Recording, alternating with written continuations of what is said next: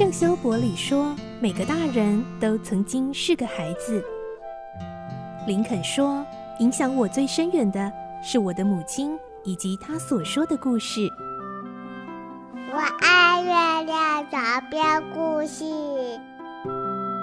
晚安，月亮床边故事。小青姐姐邀请每一位大孩子、小孩子一起听故事，不管多忙，也要和你一起听故事。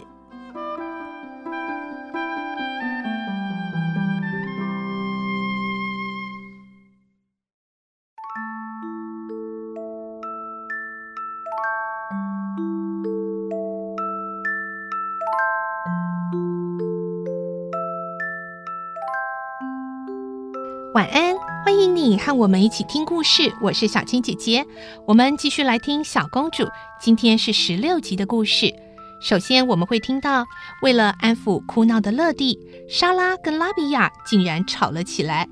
面对拉比亚的冷嘲热讽，莎拉会怎么回应呢？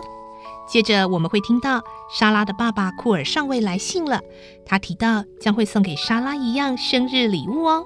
来听今天的故事。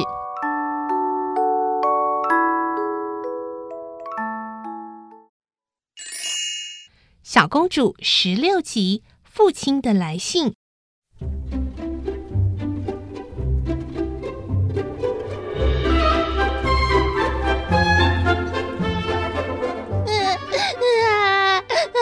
我没有妈妈，没有妈妈！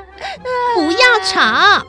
拉比亚激动的威胁他：“你这个野孩子，一天到晚哭闹，再不停止我就揍你！”莎拉听了，严厉的瞪着拉比亚说：“拉比亚小姐，你的态度太野蛮了，你不能用好一点的态度来照顾年纪小的孩子吗？”拉比亚翻个白眼说：“是的，公主，反正我是野蛮人，当然不能和拥有钻石矿山的高贵公主你相比呀。”莎拉的脸色立刻涨红。仿效公主这件事对莎拉来说是尊贵又不愿意让别人知道的事，怎么拉比亚会当着大家的面说呢？莎拉羞怒交集，一时答不上话。她安静了好一会儿，才抬起头来，严肃地说：“是的，拉比亚小姐，你说的没错，我是常仿效公主的行为，因为公主可以做我们的模范，学习她。”自然会培养公主般崇高的品格，这有什么不对呢？他的话句句光明磊落，使得拉比亚答不出话来。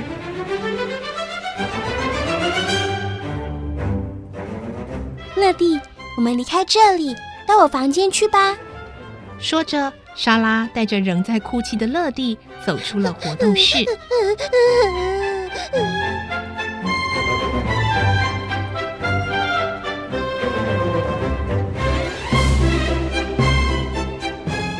过这次的事，全校的学生都称呼莎拉为公主。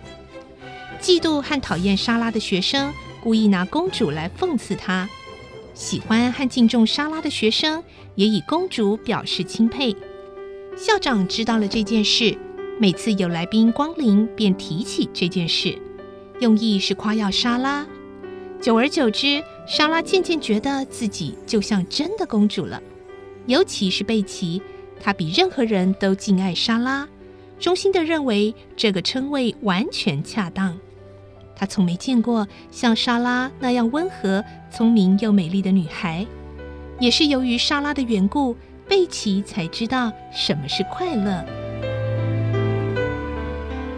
那位小姐真是个公主，莎拉公主，而我就是她的侍女了，这多好啊！贝奇躺在阁楼硬邦邦的床铺上想着，不觉发出了会心的微笑。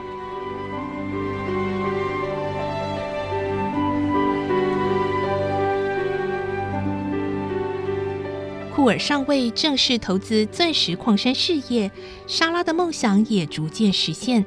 但是她的学校生活并没有多大的改变，如此又平静的过了两年。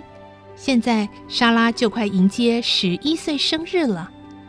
这一年来，库尔上尉大概是因为矿山事务繁忙，并没有像以前那样常寄信给莎拉。莎拉在生日前三星期接到父亲的来信，信里并不像以前那样风趣，可能是投资矿山事业后工作忙碌，使得他过度劳累吧。亲爱的莎拉，爸爸最近忙于繁杂的事务，又不习惯记账工作，所以常觉得疲倦，偶尔会发烧，晚上也常睡不好。我想。我大概不大适应这样的生活吧。如果我的小公主在家，一定会好好的照顾我的，是不是？我亲爱的小公主，莎拉，你这次生日，爸爸已经向巴黎的工厂定做了一个可爱的娃娃，希望你会喜欢。莎拉看过信，立刻提笔回信。我的年纪渐渐增长，以后恐怕不会有人再送我娃娃了，所以这次爸爸送我的娃娃应该是最后一个。最后的娃娃引起我许多感想，可惜我不会写诗，不然我一定要为他写一首诗。好希望我有古代名诗人的文笔，可以写出美丽的诗句。无论怎样的娃娃都不能取代爱美宝贝的地位。但是我也会好好珍惜即将来临的娃娃。女孩没有不喜欢娃娃的，有些十五岁以上的少女看起来好像不是那么喜欢娃娃。我想他们只想装成熟罢了。爸爸，您说是不是啊？这封信寄到印度的时候，库尔上尉正受猩红热和头痛所苦。他读完信，稍微忘掉病痛。微笑了起来。哈哈，这孩子一年比一年幽默了。神呐，请保佑他！我真恨不得能将工作丢在一边，飞到他身边，见到他，相信我的病痛一定会很快痊愈。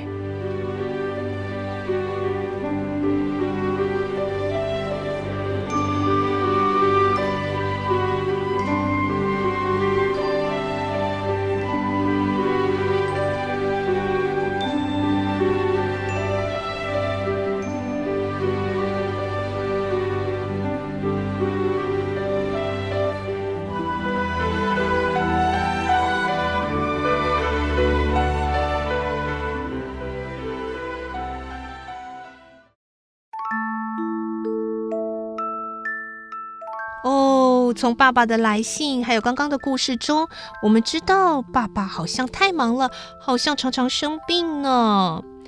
这个礼拜小公主的故事就先听到这，下礼拜再继续来听喽。而明天星期五有绘本时间的绘本故事，记得继续锁定收听喽。我是小青姐姐，祝你有个好梦，晚安，拜拜。小朋友要睡觉了，晚安。